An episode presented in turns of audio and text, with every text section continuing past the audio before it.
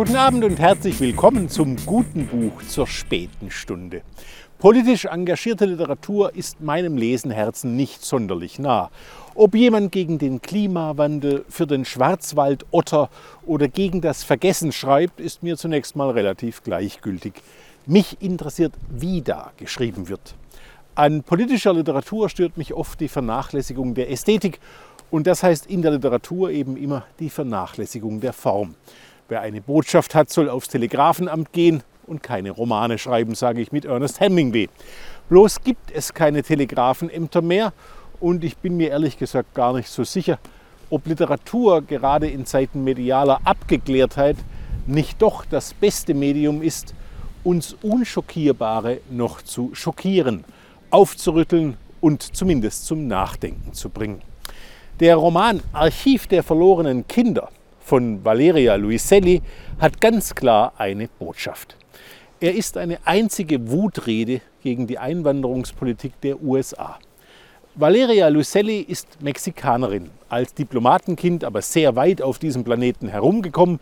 Sie lebt in New York. Dies ist ihr erster Roman, den sie auf Englisch geschrieben hat. Valeria Luiselli erzählt von Kindern aus mittelamerikanischen Staaten, die unbegleitet auf Güterzügen bis an die US-amerikanische Grenze reisen und dort aufgegriffen, interniert und statt Asyl zu erhalten, immer öfter wieder abgeschoben werden. Alles klar, denkt man, das geht gegen Donald Trump und seinen Mauerwahnsinn. Das stimmt. Und doch wäre das viel zu kurz gegriffen. Der Clou an diesem Ausnahmeroman ist nämlich, dass er seinen Lesern unentwegt zuruft, sei dir nicht zu sicher. Denn verpackt hat Luiselli ihre sehr politische Story in eine komplexe Beziehungsgeschichte. Wir erleben das Zerbrechen einer Ehe während einer langen Autofahrt von New York nach Arizona, also quer durch die USA. Eine Patchwork-Familie mit Vater, Mutter, fünfjähriger Tochter und zehnjährigem Sohn denkt darüber nach, was ihre Familie und ihren Staat eigentlich zusammenhält.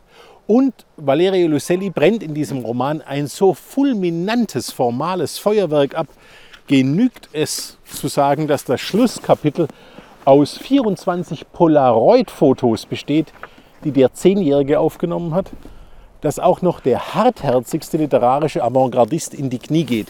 Dies ist der sehr seltene Fall eines Romans, dessen innovative Konstruktion ihn davor bewahrt, in die Falle gefühlseligen politischen Kitsches zu treten. Ein Roman also, dessen Form den Inhalt rettet. Also vertrauen Sie mir, ich weiß, was ich tue.